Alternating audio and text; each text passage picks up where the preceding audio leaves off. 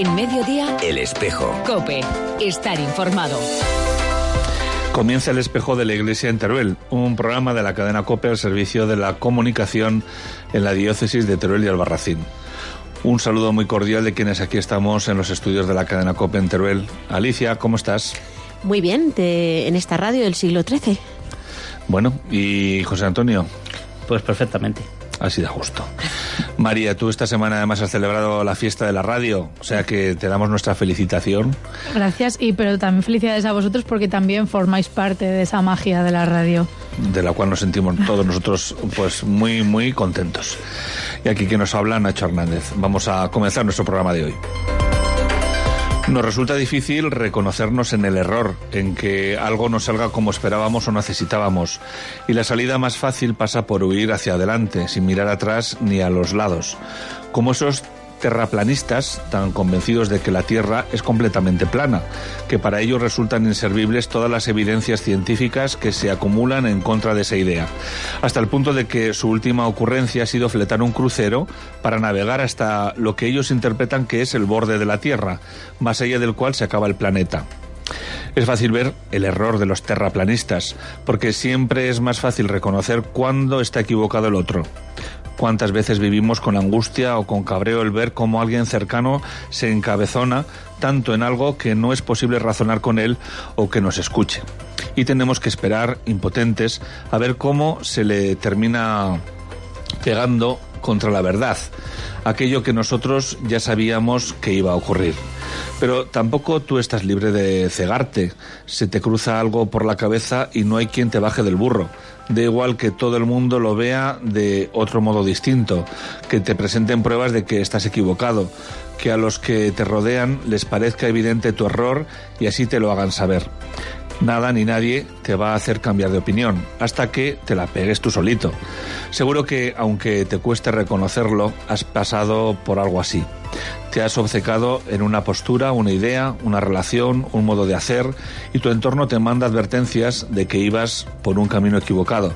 Pero tú, como si nada, pensando que el resto del mundo estaba equivocado menos tú, que eras el más sagaz, el que veía con claridad mientras el resto andaba en la oscuridad hasta que la luz se hace para ti, a veces de un modo doloroso. Entonces te sientes avergonzado, decepcionado, incluso un poco tonto por no haber escuchado las advertencias de los que te rodean. Es más sencillo ver el error ajeno. Por eso, esta alocada idea de fletar un crucero para demostrar que la Tierra es plana nos ayuda a ver hasta qué punto podemos perder la razón por defender las propias ideas o formas de ver y entender el mundo, a las personas. Si te parece una locura lo que van a hacer, porque lo es, piensa un poco en ti mismo y las locuras en las que acabas metido por no querer ceder la razón. Los caminos sin salida en los que te enredas y proponte que la siguiente vez al menos dejarás espacio para preguntarte ¿y si el equivocado soy yo? Y comenzamos con el sumario de nuestro programa de hoy. Os comunicaremos las noticias que nos han llegado de la vida de nuestra diócesis. Escucharemos al delegado de Pastoral de la Salud, don Clemente Lucas, que nos hablará del voluntariado en la salud. Sin dejar de lado las citas próximas a las que estamos invitados en la agenda diocesana. La belleza de la fe se plasma en música. Escucharemos el tema Volver a comenzar de la gran cantante Luz Casal. Empezamos. ¿Qué noticias tenemos de nuestra iglesia diocesana de Teruel y Albarracín? El Colegio Las Viñas recibe la medalla de oro del CID por su 50 aniversario. Don Manuel Sebastián Simón, titular del Colegio Diocesano Las Viñas, recibió la medalla otorgada al centro por el Centro de Iniciativas Turísticas con motivo de su 50 aniversario. El acto institucional se celebró en la iglesia de San Pedro y resultó muy emotivo para todos los presentes. El presidente del Centro de Iniciativas Turísticas de Teruel, Antonio Santa Isabel, explicó que estos galardones se llevan entregando 50 años y que Teruel sigue siendo la única ciudad del mundo en la que se premia el amor con una medalla. Además de las manos de oro de los amantes de la cantante Salomé, el CID otorgó la medalla de oro al grupo hotelero Gargallo y la de plata al periodista deportivo Iñaki Cano, así como una placa conmemorativa por su 300 aniversario a la institución educativa La Salle. La esposa del fallecido Miguel Gargallo, Filomena Yaquet, recogió el galardón acompañada por su hijo Miguel, que mostró su agradecimiento y su intención de seguir la huella de su padre.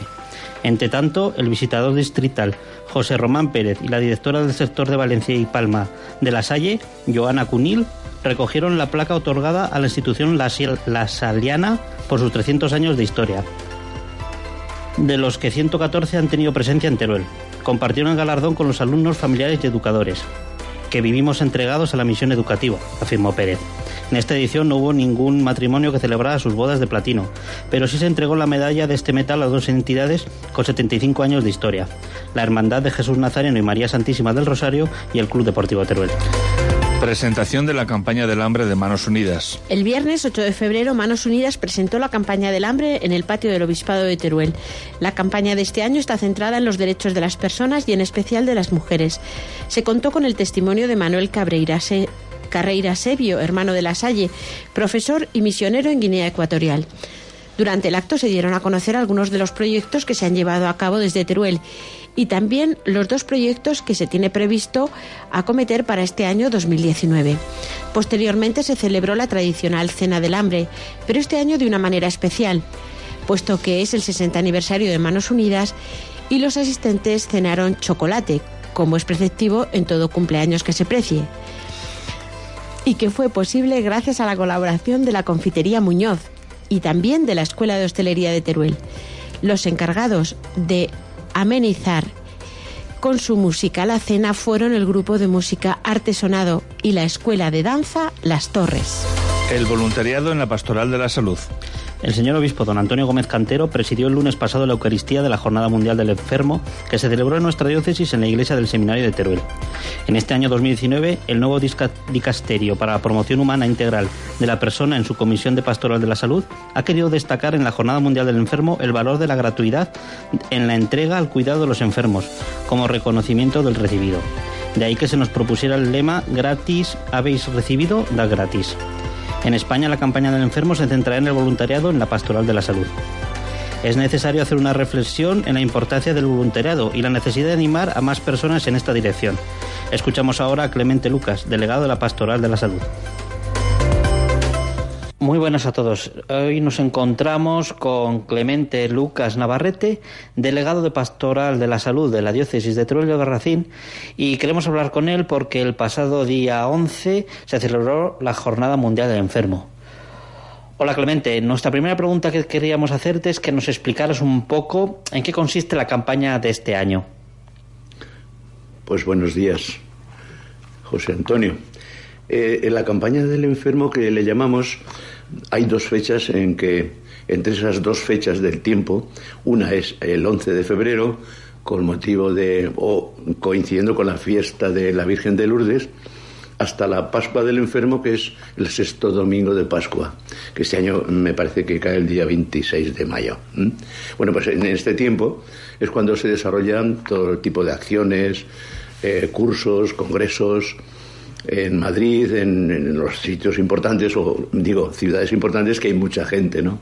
Y sobre todo que hay mucha demanda en, este momento hacia, hacia la salud y hacia la atención a los enfermos. Claro, en la Iglesia que sabemos que tenemos que estar siempre muy atentos a los enfermos. En primer lugar, porque tenemos un mandato del Evangelio.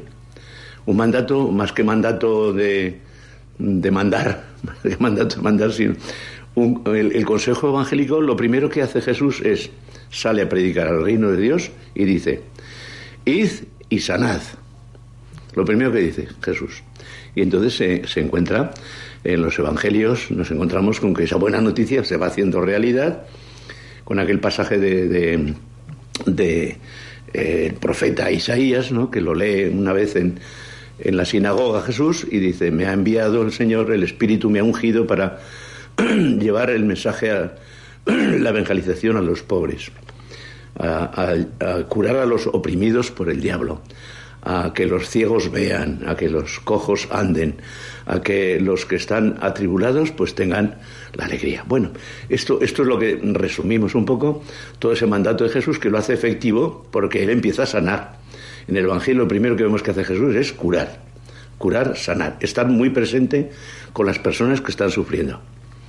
Luego él exige otra cosa, claro, exige la fe, porque a los pocos días de, o a los pocos meses de Jesús de empezar su actividad apostólica de lleno, de lleno, eh, eh, con los, en los pueblos de, de Cafarnaún y de Galilea, pues lo primero que nos encontramos es una, una escena de que Jesús va a su pueblo y lee precisamente este pasaje de, de Isaías y sale a la calle Y Jesús lo primero que empiezan allí a amontonarse y de alguna manera le dicen así en el lenguaje callejero, ¿no?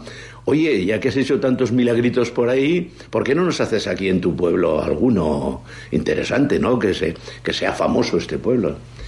Y entonces Jesús dice que no hizo ningún milagro en su pueblo porque no encontró fe. Eso es muy importante, ¿no? Creo.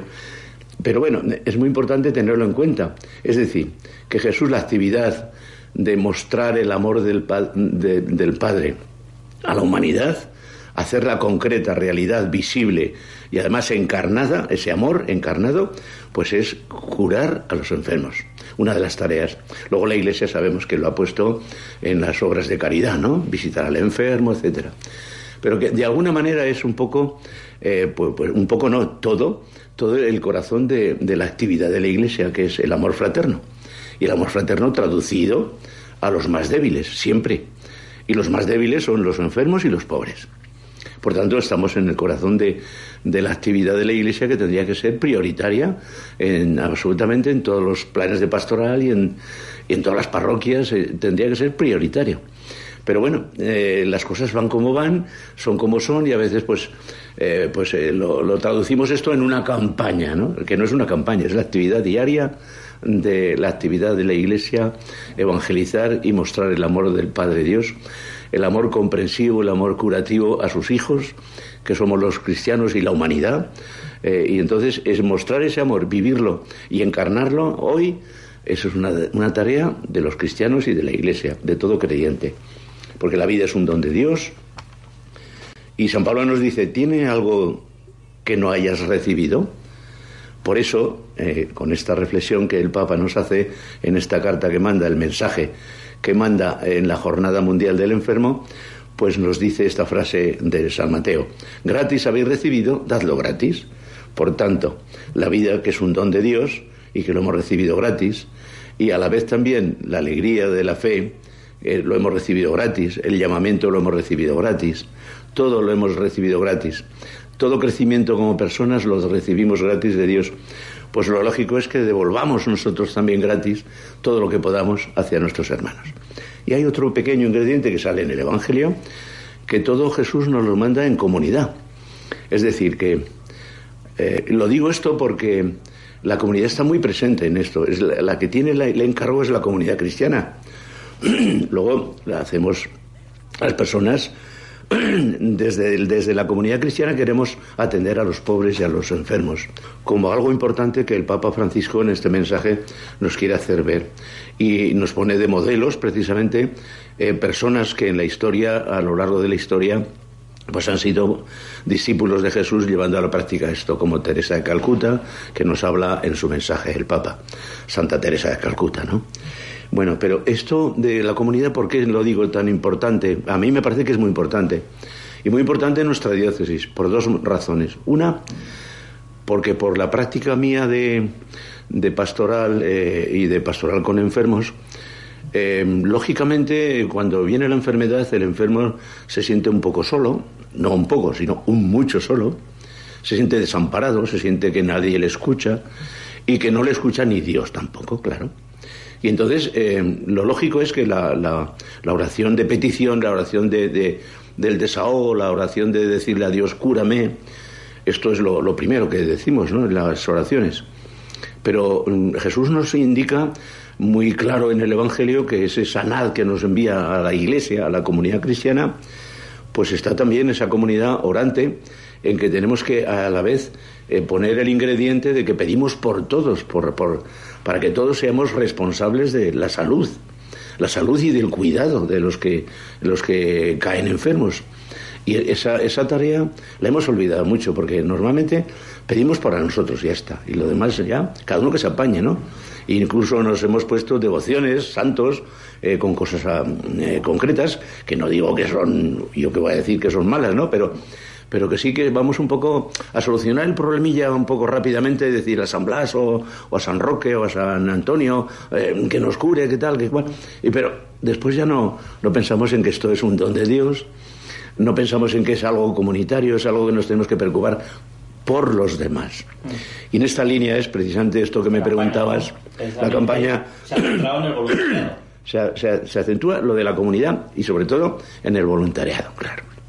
Es decir, la Iglesia necesita, hoy, hoy, la Iglesia necesita un montón de personas y gente que quiera, eh, bueno, que quiera, que por supuesto que tenga, que, que asuma la responsabilidad desde la comunidad de cuidar a los enfermos, de atender a los enfermos, de organizarse y de prepararse.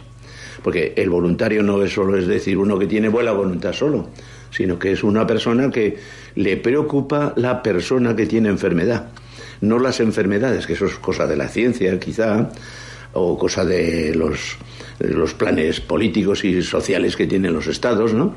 Sino que es preocuparnos de, la, de las personas que están pasando ese tipo de enfermedades, esas personas.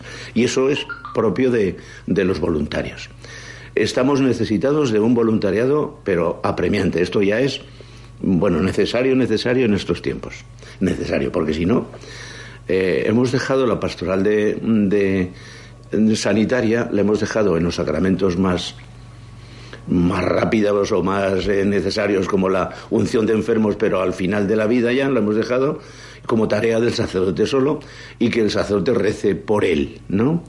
Pues está bien, claro que lo tiene que hacer el sacerdote, pero esa no es la pastoral que nos dice Jesús, sanad, ¿eh? Eso es ya, de alguna manera, eh, el fruto, el resultado de una fe que cree en la, en la misericordia y el amor de Dios y que Dios tiene planes para nosotros distintos y que eso eh, hay que asumirlo en la oración. Por eso digo que este año se incide en la campaña en cosas concretas como son preparar, orientar, animar a la gente joven, animar a las familias, animar a toda la gente que esté dispuesta a organizarse y atender a los enfermos en un voluntariado pues que cada vez atienda mejor a las personas, que no solo se haga presente de visita, sino que atienda a las personas. Necesitamos en esta diócesis lo necesitamos urgentemente, ¿eh? Háblanos de la situación de la delegación de la pastoral o, o cómo es la situación de la pastoral de la salud en la diócesis en la actualidad. Eh, está en correlación un poco con las fuerzas que estamos, las personas que estamos. Entonces, al haber pocos sacerdotes, pues ya llevamos tres años en que el obispo me encargó a mí de, de delegado de las de la delegación de pastoral de la salud, pero a la vez también capellán de todos los hospitales de Teruel, los tres, obispo Polanco, eh, San José y San Juan de Dios, que es el psiquiátrico. Hay mucha gente que no lo conoce. Dice, ¿qué tercero ves? ¿Qué tres hospitales? Bueno, pues estos tres hospitales, a la vez de capellán de ellos encargado. Eh, tengo un, sacerdote que también está ya capellán hace muchos años, que menos mal a, don Pedro, Pedro Escriche, y, yo personalmente, ¿no? Pues los dos nos vamos ahí compaginando unos días, nos hemos hecho un pequeño programa, eh, unos días mm, voy yo, otros días va él, y los días que no voy al obispo Polanco, que es el grande, ¿no? El grande, pues yo voy a San José y al psiquiátrico, en fin, ahí lo voy componiendo un poco. Entonces, quiero decir, en cuestión de aten- atención inmediata y rápida, mientras yo esté con salud, pues puedo llevarlo esto. Ahora, en el momento que flaquee un poco, pues no lo sé, habrá que, es decir, habrá que llamar a otras personas, a otros sacerdotes que tengan que ir. Pero ahora, pues en cuestión de urgencias, hay semanas que estamos un poco agobiados. Pero bueno, mm, se va llevando, ¿eh? Se va llevando. Y entonces esto está así. Por eso quiero decir que este año aquí la campaña es muy importante insistir en lo del voluntariado. Porque el voluntariado sería ese grupo de personas que de vez en cuando, ¿no? No como una tarea diaria, ni como una obligación diaria, eh, pues eh, haría un poco el trabajo de, que se llama de campo, ¿no? Un poco de, de visitar, un poco de observar cómo están la- las cosas, cómo está la gente, eh, qué opinan, qué hacen, qué dicen, qué necesitan, ¿no? Y estarían un poco por ahí eh, gente, gente de la calle, gente eh, laica y seglar, que también están pues sensibilizados con este asunto. Por eso es muy importante ir creando el voluntariado en parroquias y en, y en la diócesis. Muchas gracias Clemente y nada, que tengamos salud. En mediodía, El espejo. Cope. Estar informado. Vídeo del Papa del mes de febrero. Conmemorando el 8 de febrero, día en el que murió Santa Josefina Vaquita, el Papa Francisco nos invita a rezar durante este mes por la acogida generosa de las víctimas de la trata de personas, de la prostitución forzada y de la violencia.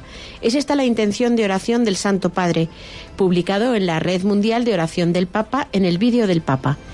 El vídeo del Papa es una iniciativa oficial de alcance global que tiene como objetivo difundir las intenciones de oración mensuales del Santo Padre.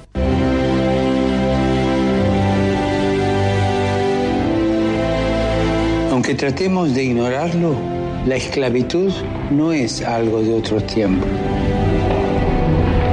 Ante esta trágica realidad, no podemos lavarnos las manos si no queremos ser de alguna manera cómplices de estos crímenes contra la humanidad. No podemos ignorar que hoy hay esclavitud en el mundo, tanto o más quizás que antes. Recemos por la acogida generosa de las víctimas de la trata de personas y de la prostitución forzada y de la violencia.